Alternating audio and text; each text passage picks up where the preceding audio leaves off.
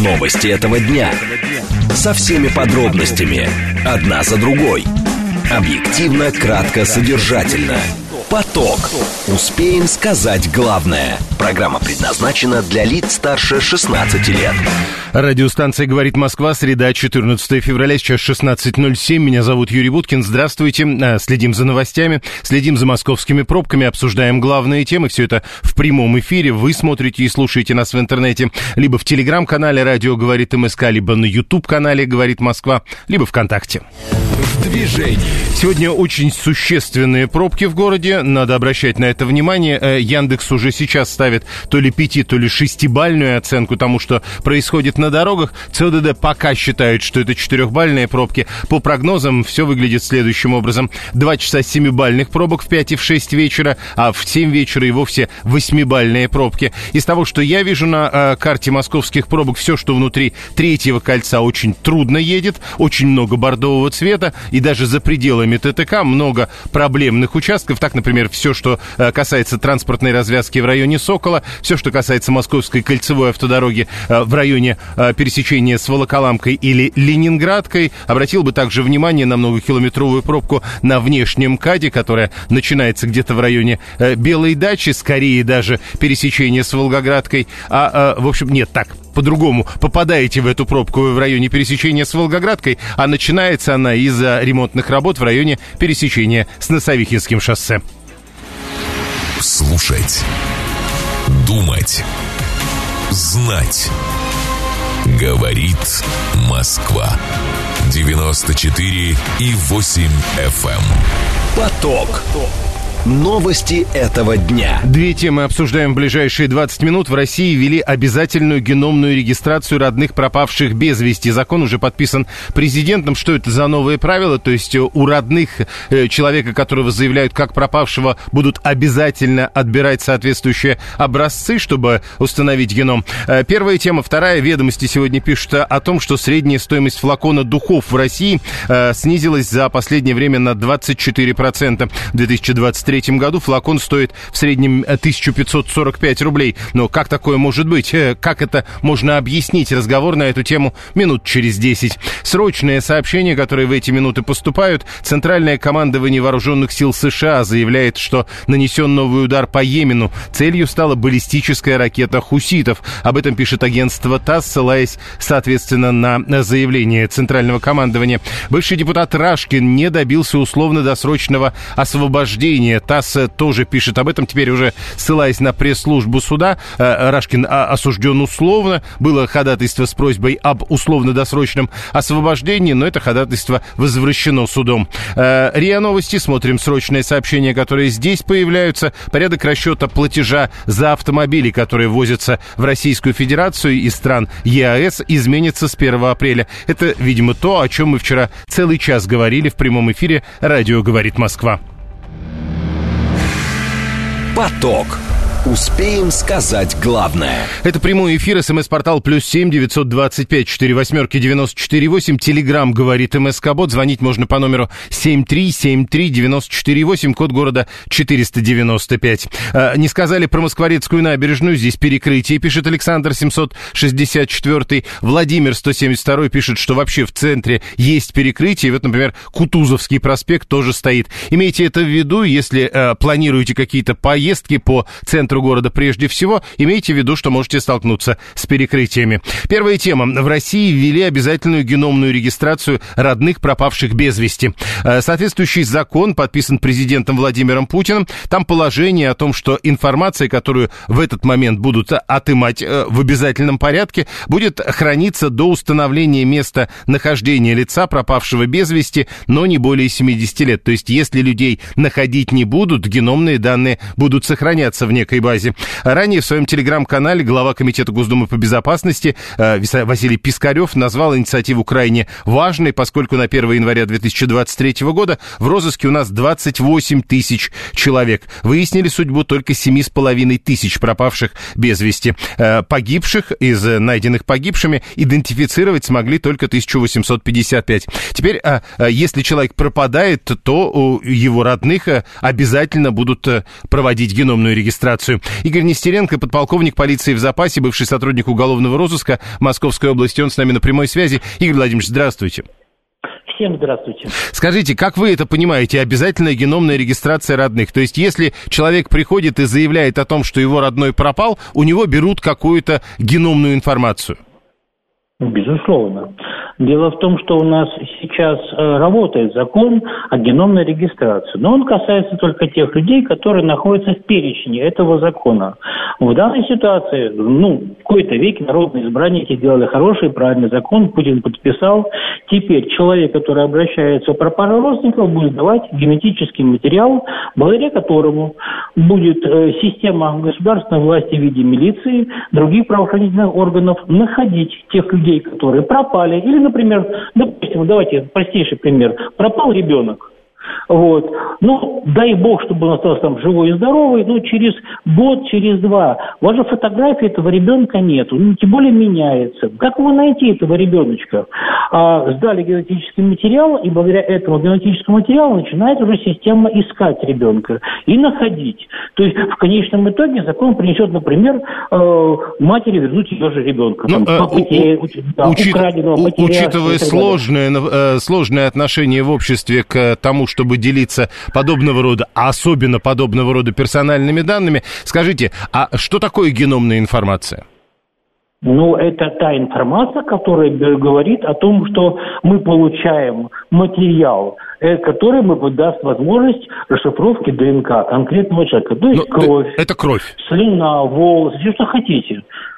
Нет, ну, нет, это... когда мы говорим об обязательной истории, то вот эта история «все, что кровь, хотите» звучит кровь, не очень. Кровь. Это будут не, брать не, не, кровь? подождите. А, или слюну? А под, геномным, под геномным материалом можно понимать и волосы, а можно понимать кожу, можно понимать кровь, все, что хотите. То есть из чего выделяется генетика. Угу. И это будут делать специальные криминалисты, которым будет назначено это действие. То есть здесь все абсолютно прозрачно. И более того, вообще должно сказать спасибо, потому что многих людей просто хотя бы найдут, кто они такие. Ну да, э, с этим-то вопроса нет. Есть другой вопрос. Ну вот, например, э, а, обязательная геномная регистрация родных пропавших без вести. Насколько широк круг родных, у которых эта э, самая регистрация станет в таком случае обязательной? Он четко определен мама, папа, брат, э, сестра и так далее. Там четко есть определение, это без всяких проблем. Этот закон, э, по большому счету, направлен для граждан России. Ну, и, безусловно, тех, кто работает в поиске пропавших, но это, ну, по большому счету, это панацея в определенной степени. Ну и еще, э, тут сказано, что для, до установления места нахождения лица пропавшего без вести информация хранится, но не более 70 Конечно. лет. Да, но, да. но люди, которые без вести пропадают, как кажется, чаще все-таки не находится, значит, получается, это, по сути, бессрочная история. Нет, не всегда. А, во-первых, э, геномная информация будет храниться только э, вот в, направлении поиска. Мы не можем взять ее и применить каким-то другим моментом. Это не просто вот взяли в базу данных, создали генетики всех да. людей, которые сдавали. Извините, не, вам ни один суд это не позволит. Понял, спасибо. Игорь Нестеренко, подполковник полиции в запасе, бывший сотрудник уголовного розыска в Московской области. Он говорит о том, что это исключительно плюсы. А, решение об обязательной геномной регистрации родственников пропавших без вести. Речь идет о близких родственниках. Э, круг таких родственников определен. СМС-портал плюс семь девятьсот двадцать пять четыре восьмерка девяносто четыре восемь. Телеграмм говорит МСК Бот. Звонить можно э, в прямой эфир по номеру семь три семь три девяносто четыре восемь. Что вы думаете по этому поводу? Ну вот э, история э, человек идет э, заявлять о том, что пропал его родственник. Ему говорят, а вот давай-ка мы у тебя геномную информацию возьмем, ты обязан это сделать. Э, как к этому вы относитесь? 7373948. Александр 569, аж как же Конституция, если человек не хочет сдавать? Подождите, Конституция не отменяет никаких обязательных вещей. Э, которые существуют, и это не единственное обязательство гражданина Российской Федерации, установленное законом. Вы полагаете, что все эти обязательства так или иначе нарушают Конституцию? Не думаю. 7373948, телефон прямого эфира, смс-портал плюс 7 925 4 восьмерки 948, ну и, соответственно, телеграмм говорит МСК-бот.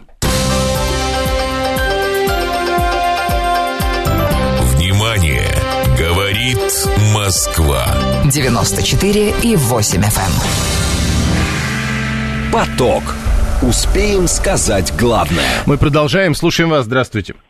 А, добрый день, это Гурген. Да, Гурген. А, вы знаете, я почему-то, э, Юрий, я убежден, что э, эта мера необходима абсолютно. И я, например, был бы в числе одних из первых, кто э, предоставил бы данные о своей ДНК, да, так сказать. А, помимо, ну, естественно, преувеличенный риск каждому из нас свойственно, особенно в мегаполисе, в застрессованности определенной, безусловно.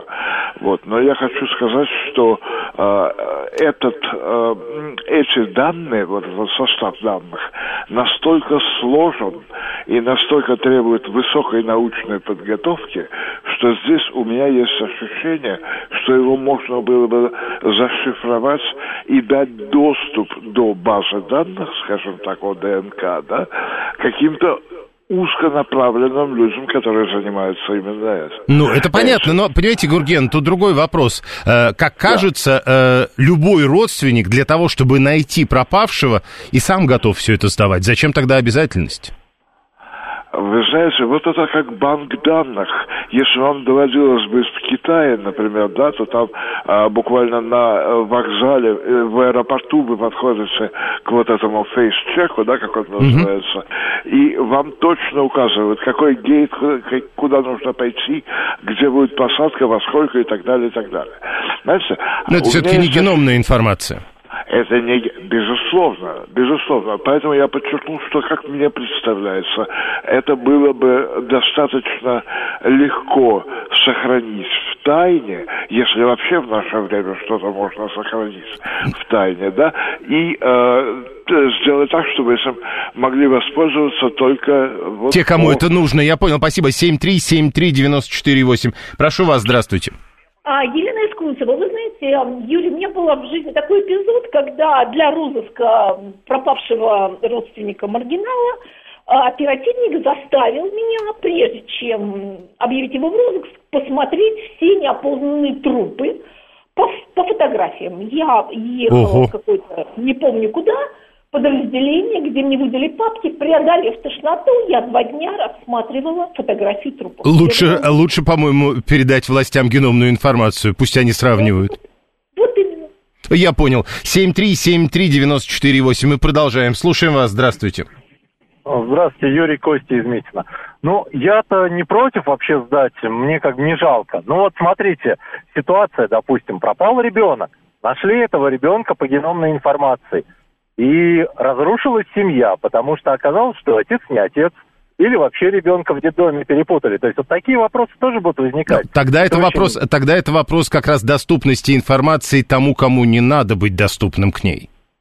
Вот да, кто на самом деле информацию эту получит, потому что, ну, как бы и мать, и отец, по идее, получат информацию, а тут оказалось, что ребеночек-то не общий. Ну, подождите, вряд ли мать и отец будут, это власти будут получать информацию, насколько я понимаю, правоохранительные органы. 352-й э, работал на реке, добывал песок, иногда черепа попадались. Вот сидишь и думаешь, а кто это? Может, пропавший без вести, может, родственники ждут, или эхо войны, может, кладбище где-то размыло. А, мол, а теперь можно будет легче разобраться с этим. Слушаем вас, здравствуйте. Здравствуйте, Владимир из Москвы. Но здесь, э, в общем-то, сама по себе цель этого закона заявленная, она очень даже хороша. То есть э, поиск пропавших людей – это дело хорошее.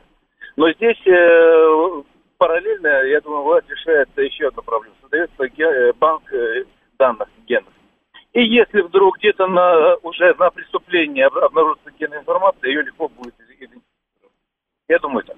Ну, мне кажется, что все-таки... Это тоже правильно. Для, да, для, но это не сильно, это не, не сильно много добавит. Но это же не сильно Нет, много добавит.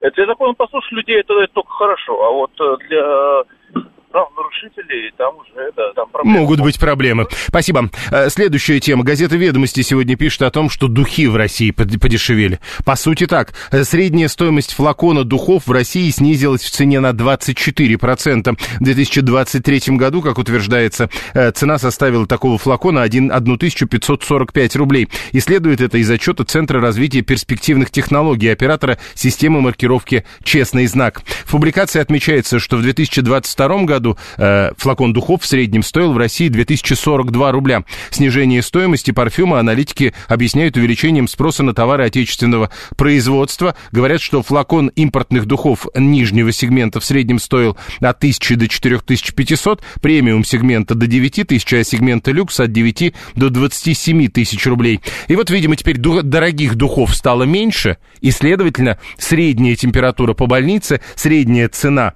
флакона духов составила 1545 рублей. А это падение от года к году на 24%. Президент гильдии парфюмеров России Оксана Чернышова к нам присоединяется. Оксана, здравствуйте. Алло. Так, не получилось. Еще раз попробуем набрать ее. 7373948. Мы уже говорим про э, удешевление духов. Э, сказалось ли это на качестве? Первый вопрос, который возникает в этой связи. Слушаем вас. Здравствуйте. Юрий, добрый день, Денис. Да. Ну, да. могу про себя сказать.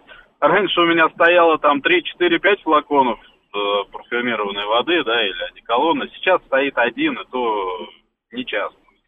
Вот я просто сократил бюджет на это дело достаточно серьезно. Да, ну, то есть вы вместо трех э, э, теперь ну, покупаете... Один, да. Ну, хорошо, но вы-то тогда не снижаете среднюю цену парфюма. 7,3, 7,3, вы просто реже его покупаете. А мы, видимо, говорим о том, что другие люди один парфюм заменили на другой. Более дорогой на более дешевый. Попытка номер два. Поговорить с президентом гильдии парфюмеров. Оксана Чернышова. Оксана, э, снова здравствуйте.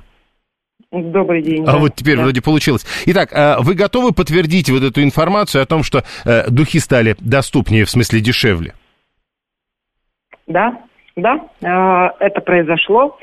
И произошло это по нескольким причинам. Во-первых, э, есть такое свойство, как насыщение рынка, и рынок духов стал более насыщенным по сравнению с 22 годом и началом 23 года, потому что в панике, когда люди скупали все э, парфюмы, э, образовался дефицит, а потом э, образовался э, такой поток э, в Россию, не, вообще просто огромный поток э, парфюмов э, из-за границы, и сейчас произошло перенасыщение. Это во-первых. А, во-вторых, э, люди сейчас э, открыли для себя авторскую парфюмерию из России, и парфюмы, которые создают наши парфюмеры, ничуть не хуже заграничных – это, во-первых. Во-вторых, появилась возможность создать свой собственный парфюм на мастер-классах. И по цене флакона покупного, естественно, эту возможность э, упускать никто не хочет. Поэтому э, совершенно очевидно, что цена упала. Но вы говорите, люди открыли для себя. Первое, что приходит на ум, если дешевле, значит, вроде и качество не так высоко. Ну, дешевле мы же не говорим о, о цене там полторы тысячи рублей. Нет, индивидуальный мастер-класс э, ну, например, в гильдии парфюмеров он стоит 7 тысяч. Это минимальная его цена. И мы эту цену держим уже несколько лет. И она позволяет человеку э, создать 30-миллилитровый парфюм за 2 часа. Согласитесь, по цене э, любого флакона в масс-маркете это хорошая стоимость. Ну, вот смотрите, 679 э, показывает глубокую информированность в вопросе и говорит, ну, закрепителя запаха нынче на полдня даже не хватает в этих подешевевших духах. Это так? А, нет. А, дело в том, что есть а, вещи, которые, ну, точнее, духи, которые изначально задумываются как недолгие. Это европейская парфюмерия, она не должна звучать, ну, по европейскому принципу, да, строится, э, когда не идет парфюм впереди человека, когда человек несет парфюм, а не парфюм на своей волне несет человека. А, этим отличается европейская от восточной парфюмерии. В России, как обычно, смешивается Восток и э, Запад – и русские люди хотят и легкие духи, но в то же время достаточно стойкие, настолько, чтобы они ближе были к восточным. Здесь э, не так быстро идет э, в сознании изменения к тому, чтобы э, понять, что именно хочется. И э, на этом противоречии, когда мы сталкиваемся с ним на мастер-классах, нам приходится решать, что мы хотим сделать.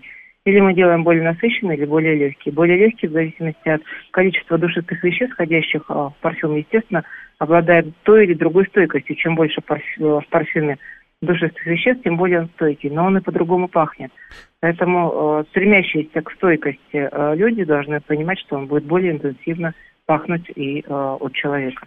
Еще один Это... вопрос. Э, Александр 569 пишет, мол, про рынок, думаю, что подделок прибавилось. Эта проблема действительно существует? Прибавилось подделок, прибавилось, э, я не знаю, кстати, что везут из грани... по э, параллельному импорту, да, есть э, несколько каналов, и люди приходят ко мне с подделками совершенно очевидными, но они не продаются в магазинах, они их покупают на рынке, они их покупают на сайтах, и рынок подделок, естественно, был очень на подъеме, потому что это было оправдано ценой, которую люди готовы были платить за, за любимые духи, опасаясь, что они исчезнут с рынка сразу несколько человек об одном и том же пишут, насколько это можно э, считать э, такой э, привычным нынче поведением потребителя. Э, имел прежде несколько запахов, теперь имею один. Правда, это мужские сообщения, вот из того, что я вижу. Но имею один, но дорогой. Вот так теперь ведет себя потребитель. Ну, э, человек, который привык пользоваться духами, он понимает, что имея один флакон э, духов, ты не можешь в этом пойти и на работу, и развлекаться, и э, на свидание. Это три совершенно разных парфюма. Мы стали больше работать, это очевидно, поэтому парфюм для работы, конечно, будет более часто использоваться. Но если вы соберетесь пойти в театр или на свидание, вы просто пойдете без духов, потому что в этом же парфюме пойти будет, ну, как минимум, странно. Спасибо. А, Спасибо. Оксана Чернышова, президент гильдии парфюмеров России, была с нами на прямой связи. Андрей 792 много рассказывает нам о том, что все вообще сейчас везут из Дубая. Там, говорит, духов как Гуталина у Матроскина, а у него, у Андрея, сейчас семь Э, запахов недавно, говорит, взял Том Форд. Диана интересуется, везде ли делают мастер-классы по духам. Э, Катя рассказывает, что ее э, любимые духи теперь стоят уже 30 тысяч рублей, но менять она не собирается. Подождите, вот тут вопрос. Вы пишете, менять не собираюсь, но цена растет и уже ощущается. Ну вот, значит, до какого-то момента это уже ощущается, приведет вас к решению, надо бы поменять. Вася, то есть я странный, распользуюсь только одними духами. Вот видите, какое откровение Оказывается, не может быть одних и тех же духов для одного человека. Александр, правда, 569 настаивает, есть один аромат на все случаи жизни, и он аромат работает. Костя, 873 как интересно все-таки живут люди. У меня лет 10 Адидас на любой случай. Вот видите, а оказывается, так быть не должно. Откройте для себя мир по-новому. 7373948. Мы продолжаем. Прошу вас. Добрый день, Михаил Москва. На самом деле, Просто появилось ново, много новых марок, вот, которых не было раньше. И наши производители, появилось много белорусских духов и одеколонов. Они просто заказывают во Франции им э, идет парфюм, разливают у себя в свои флаконы, в свои упаковки. Конечно, внешне не так круто, как импортная, но прекрасные запахи и, и нормальная цена. Поэтому, ну, радует, что у нас хоть что-то дешевеет, и это прекрасно. Ну, не то чтобы дешевеет, это... просто э, дорогой товар заменяется более дешевым. Э, тут важная деталь, потому что 13-й пишет, я, говорит, вас из-под Пензы слушаю и удивляюсь, это я перевожу. У одного 7, у другой еще больше ароматов. Мы, кажется, зажрались уже, пишет он. Игорь сомневается, что французские духи типа Мисс Диор подешевели, и их можно купить в пределах 1500 рублей, мы как раз и говорим о том, что это не подешевление одной и той же марки. Это появление на месте дорогой марки, более дешевой, часто отечественной. Вячеслав 718 пишет, что парфюмом не пользуется уже более года. Хотелось бы понять, что думают о вас окружающие. Константин 247 пишет, последние три года новые духи себе не покупал, пять ароматов осталось с прежних времен. А что, у духов нет срока давности? Вот мне тоже интересно. Если вы три года уже не покупали, а пять ароматов еще осталось, или они как э, коньяк, с годами все крепче. О, Гиви 42 пишет, у меня штук 5, я вообще даже не знаю, что у меня там за духи. Прямо сейчас новости, потом реклама, потом продолжим. Новости этого дня. Со всеми подробностями. Одна за другой. Объективно, кратко, содержательно. Поток. Успеем сказать главное. Продолжаем эфир. Среда, 14 февраля, 16.36. Меня зовут Юрий Буткин. Это радиостанция «Говорит Москва». Мы следим за новостями, за московскими пробками следим. И главная тема этого дня обсуждаем в прямом эфире. Вы смотрите и слушаете нас либо в интернете, в телеграм-канале «Радио говорит МСК», либо на YouTube-канале «Говорит Москва». Не забывайте подписываться и ставить лайки. Либо смотрите и слушаете нас ВКонтакте.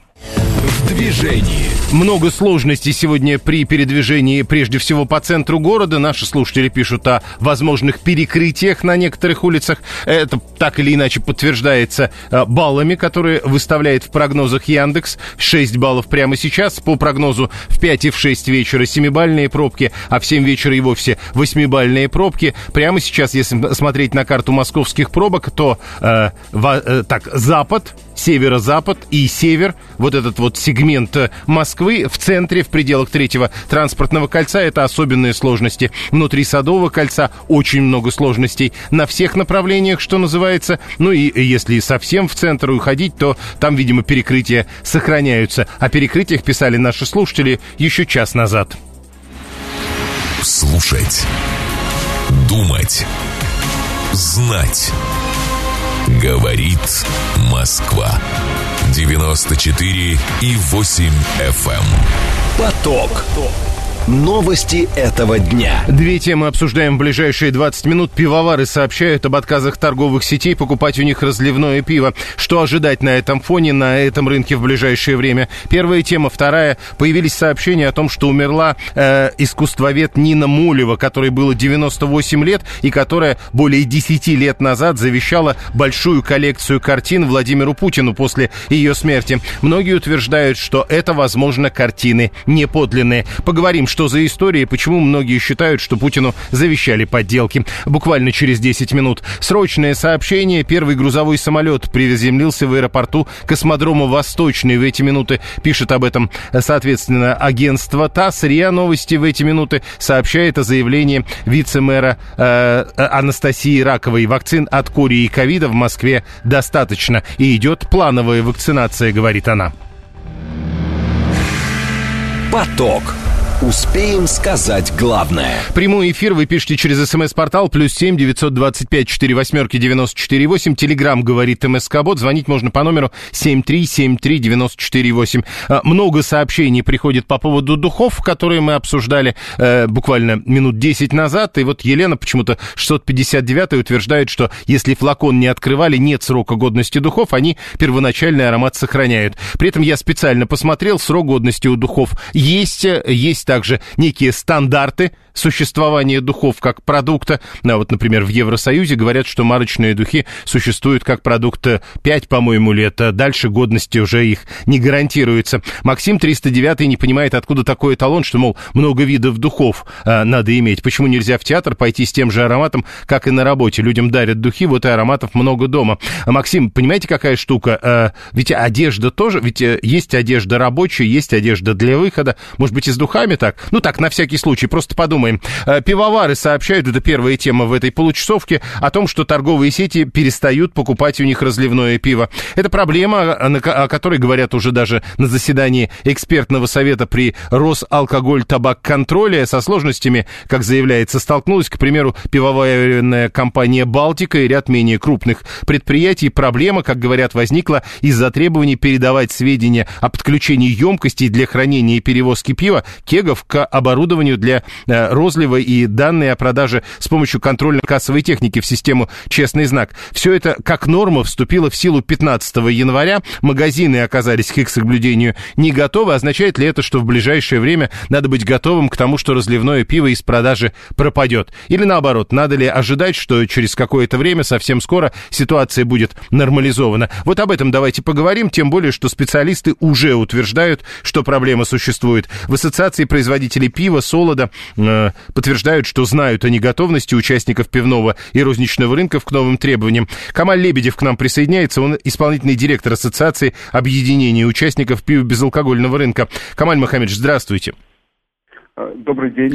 Итак, а к чему нам готовиться? К тому, что разливное пиво, а, если и пропадает, то совсем скоро пропадет? Или к тому, что если есть проблемы, то они быстро решатся? Ну, скорее всего, ко второму. Э, хотя слово «быстро» э, вот в этом... А это следующий вопрос. Это, ну, так сказать, э, требует обсуждения. А вот скажите, с вашей точки зрения, проблемы, которые сейчас возникли, ну, не впервые мы с этим. Закон действует с часа X, все знают об этом, но как час X наступает, выясняется, что мало кто к этому готов. А чем это объяснить? Что-что, да, вы совершенно верно сказали, но вопрос в чем был? А, вопрос был в том, как объяснить то, что люди, зная, что к этому моменту надо подготовиться, к нему не подготовились. Ну, как сказать, ну, как э, это русская традиция, я бы так сказал. А, может быть, ну, просто э, требования, они завышены? Э, ну, и так можно сказать. А, всегда э, требовать, смотрите, у нас было как бы три волны, да, сначала просто вот э, вводили марку на, вот, ну, так, на крепкий алкоголь. А, это была одна волна, когда на какое-то время пропал из магазинов крепкий алкоголь. Вторая волна была, когда вводили систему ЕГАИС. Эм, она распространилась как на крепкий алкоголь, так и на легкий алкоголь. Только там была марка в крепком, а в легком э, была ну, довольно сложная тогда для участников рынка процедура, которую они тоже осваивали там с трудом, с болью, э, с отсрочками, мораториями, э, с, э, как называется, амнистиями осваивали достаточно долго, освоили, сейчас она ни у кого не вызывает сомнений. Сейчас пришла, ну, как бы третья волна, она, конечно, в новых условиях, вот, условиях цифровизации, когда каждый, ну, элемент, ну, как бы объект э, оборота, ну, там, каждая бутылка, каждый, там, ну, там, глоток пива должен быть как-то учтен. Э, и это сейчас возможно, но условия новые – участников процесса стало больше. Раньше был только, ну, условно говоря, участники рынка, там, производители, оптовик, розница. А, было Росалкогольрегулирование, сейчас называется Росалкоголь, табак, контроль. А, и, ну, как бы, условно говоря, ну, местные власти, ну, как милиция. Сейчас ввели еще новых участников. Это ЦРПТ, это Роспотребнадзор, это ФНС. И вот это еще участники, которые тоже имеют, ну, как бы, интересы во, во всем процессе Подождите. контроля или оборота. Э, секунду, то есть э, вот у этих семенянек теперь одна кружка пива? Ну, да, а, да, и да, еще один уточняющий да. вопрос. А вы говорите о ЦРПТ, то есть это система «Честный знак». До этого вы упоминали Верно. ИГАИС. Э, тоже да. вопрос. Теперь каждая кружка пива учитывается в двух системах? Нет, э, ну как бы и да, и нет. То есть если в, в одной системе ЕГАИС, которая была на предыдущем этапе, ну как бы зрелости цивили, э, цифровизации, э, условно учитывалась, ну она как бы в целом, да, ну как бы, ну, знаете, план по валу ну, там, в целом. А в данном случае она будет учитываться, условно говоря, э, ну, как бы каждая пол-литра, каждый ну, глоток не могу сказать, но каждая бутылка налитая, она будет учитываться и фиксироваться э, в, как бы во взаимодействии вот этих вот разных систем, ЦРПТ, ФНС, э, ЕГАИС, и система любого участника рынка тоже включен, ну, как бы у него у всех есть операционная, ну, а хорошо, э, система. Учитывая ваш опыт прежних новаций, э, когда порядок наведут? Когда это заработает? Ну, ну, примерно год, наверное, надо об этом говорить, потому что э, само введение вот этого постановления, оно рассчитано на несколько этапов. Э, вот первое это 15 э, января, потом начало апреля, потом э, сентябрь, и потом там и, и так далее. То есть это, оно само постепенно вводилось. Надо сказать, что ЦРПТ проводила, условно говоря, учения, ну, достаточно дол- долгое время, она предлагала э, мягкие условия для участников вот этих вот э, учений, будем так говорить, оборудование могло дать бесплатно для того, чтобы попытаться обкатать. Но, конечно, система, представьте себе, у нас розничных точек, которые продают пиво, 300 тысяч. А, ну, э, и, и вот они все разные. Есть маленькие совсем, а есть очень большие. И как бы условия ну, плавания для каждого разные. И вот это все учесть и ну, как бы сопоставить, соотнести, сбалансировать, это вопрос ну, тяжелый. Но обычно мы справляемся за год. Ну, еще э, вопросы от наших слушателей. Э, вот Андрей, например, 800 и пишет, все эти нововведения приводят только к росту цен. В данном случае надо ли ждать повышения цен? Ну, как вам сказать, наверное, не без этого, но я не думаю, что повышение цен будет, ну, как бы значительным, которое, ну, существенно скажется. Вряд ли оно будет там 5, больше 50, 10%, но сейчас, а, сейчас участники рынка как бы просто должны, ну, как бы договориться о том, что давайте еще какое-то время потестируем систему, э, ну, как бы усилим взаимодействие, откроемся друг другу, так знаете, как русские люди друг другу, и э, вместе решим эту задачу. Еще одно. Григорий рассказывает, что недавно зашел в магазин за разливным пивом, а а ему сказали, что продать не могут, могут налить только бесплатно, потому что все равно списывать придется, с кегой что-то не так. А подобных случаев теперь будет больше? Ну, знаете, это я бы назвал мемом. То есть, ну, поскольку приходит что-то новое, оно людей всегда пугает, они немножко теряются в этот момент, ну и придумывают вот такие, ну, условно говоря, небылицы. Я думаю, это быстро закончится. Это вряд ли. Ну и последнее, Борис 579, а не получится ли так, что заводы, э, чтобы обходить учет, начнут работать в какую-нибудь третью смену и появится больше паленого пива? Ну, вообще все эти системы направлены на то, чтобы паленого пива было вообще ноль, а, скорее всего, как мы знаем, вот микробы удалить нельзя, сколько бы ты антибиотика не пил, всегда что-то останется. Скорее всего, что-то останется, но, скорее всего, это будет меньше и меньше. Те, кто не хочет, э, ну, как бы, быть, э, идти в ногу со временем и с регуляторикой, ну, будет выбывать с рынка, они не будут оставаться. Ну, только маленькие какие-то там, где-то на периферии будут будут такие проблемы. Спасибо. А так все перестроятся, но просто нужно больше времени. Просто время нужно. Камаль Лебедев, исполнительный директор Ассоциации объединения участников пива безалкогольного рынка. Пивовары говорят об отказах торговых сетей покупать у них разливное пиво. Новые нормы вступили в силу с 15 января. Магазины оказались не готовы к соблюдению новых норм.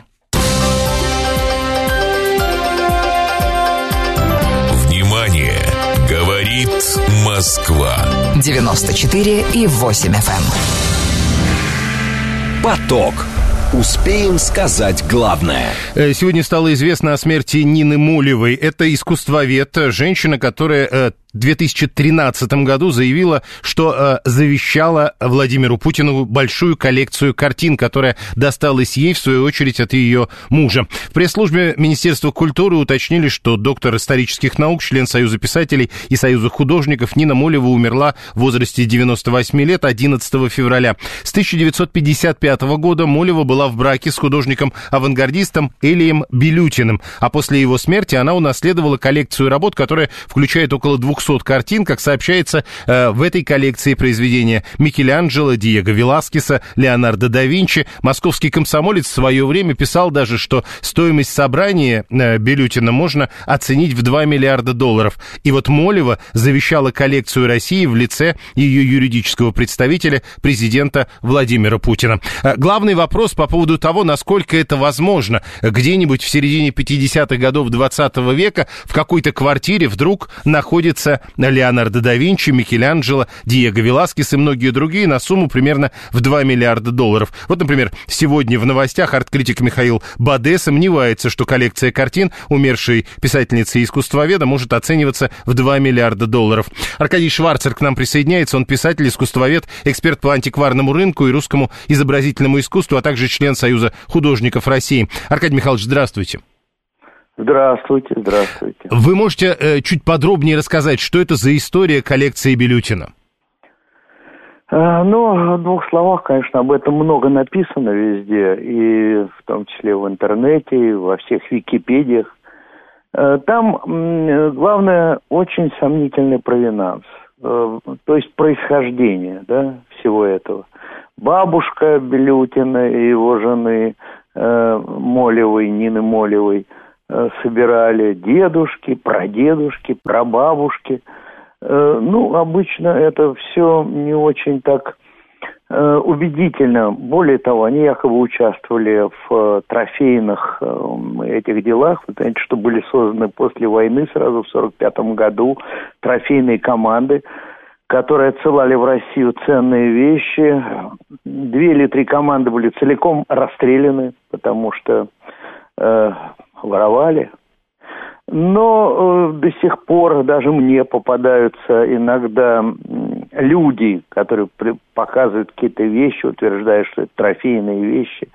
Это все очень сомнительно. И, честно говоря, не думаю, что на самом деле и Леонардо да Винчи, и Ван Дейк, Рубенс, Рембрандт, э, для того, чтобы точно удостовериться, насколько это все подлинное, к моему огромному сожалению, у нас в стране нет экспертов.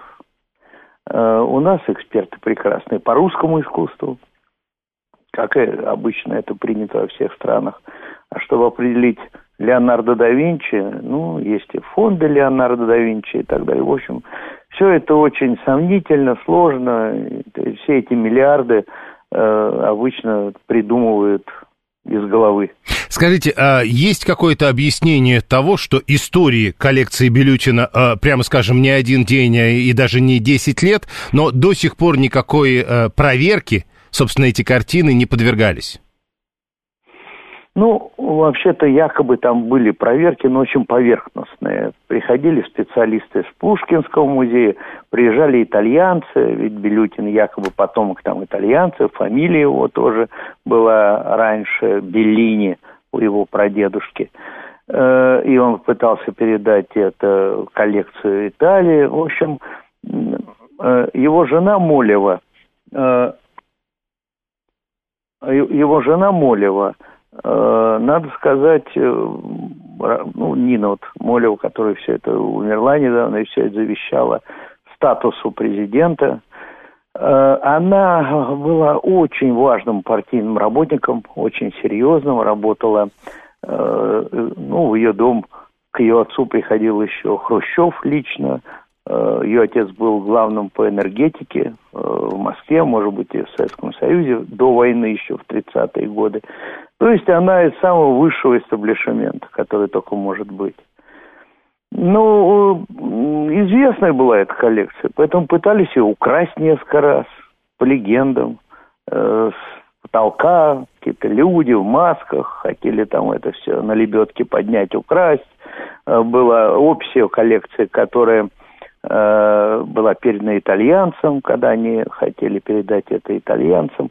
Там очень много историй с этим, и они все очень сомнительные и мутные скажем так. Ну вот теперь, когда э, это, собственно, будет переходить в собственность государства, это ведь наверняка будут проверять. Как вы думаете, когда э, окончательный ответ, что завещала Молева, мы получим?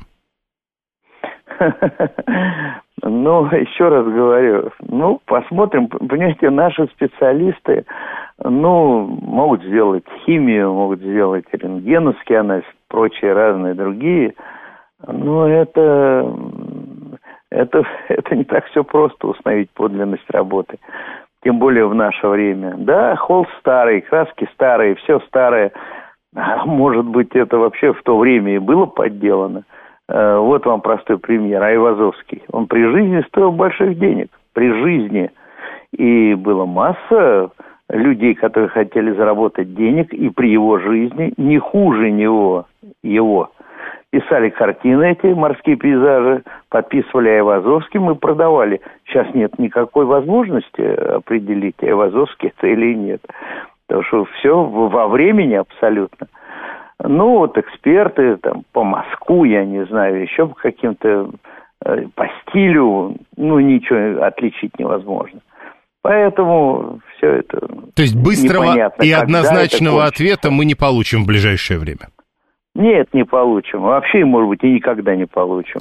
А может быть, и получим. Спасибо. Если это явные подделки, то получим довольно быстро. Спасибо. А если будут сомнения, то... Тогда, долго. может быть, навсегда. Спасибо. Аркадий Шварцер, писатель, искусствовед, эксперт по антикварному рынку и русскому изобразительному искусству, а также член Союза художников России. Мы говорим о завещании России и Владимиру Путину коллекции картин искусствоведа Нины Молевой, которая умерла 11 февраля в возрасте 98 лет. Виталий 618 воистину богаты, как жили люди в 50-е годы. Держали да Винчи, Микеланджело, Рубенса. Григорий 859 уверен, что в Эрмитаже работают прекрасные специалисты, а никто же не спорит, что это прекрасные специалисты. Аркадий Шварцер говорит о том, а, насколько, а, насколько точно они могут установить. Э, хватит кормить искусствоведов, пишет 859-й. Это все он продолжает. 7373948. А, много вопросов, еще раз напомню. 7373948. Э, Прошу вас, здравствуйте.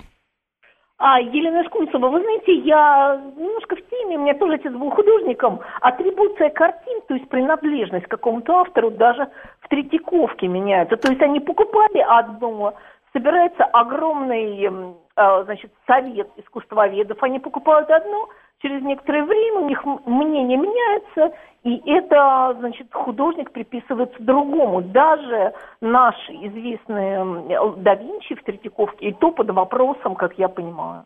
На ваш взгляд, э, насколько правдоподобная история, при которой э, в одной из советских квартир могла храниться такая коллекция? Полная чушь. Вы не верите?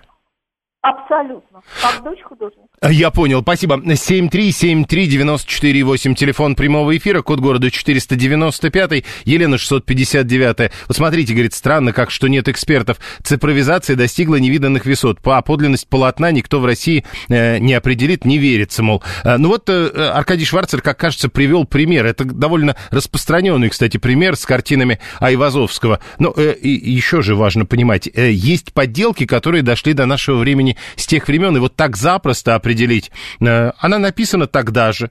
Она написана как подделка того, что тогда же производилось, и поэтому никакие варианты вот таких прямых доказательств, это, знаете ли, краски 21 века, не проходят. Технологии по геному позволяют найти человека, а картину определить нельзя. Какая сложная история, пишет 772 Григорий э, задается параллельно другим вопросом. Интересно, хотя бы Рублев-то у нас настоящий, а вы думаете только в Рублеве вопросы? 7373948, телефон прямого эфира. А, большая, на самом деле, правда, большая коллекция около 200 картин. Говорят, что там Леонардо да Винчи, говорят, что там Микеланджело, Диего Веласкес. Э, некоторые оценивают стоимость собрания примерно в 2 миллиарда долларов. При этом, э, когда спрашиваешь, что вы думаете по этому поводу у специалистов, они говорят, к примеру, как арт-критик Михаил Баде. Он говорит, э, что сомневается, что коллекция может оцениваться в 2 миллиарда долларов. Он э, в интервью ТАСС сказал, что бывал в этой квартире у Молевой и Элия Белютина по их приглашению, чтобы коллекцию посмотреть. Но, по его мнению, это была лишь оценка самого Белютина.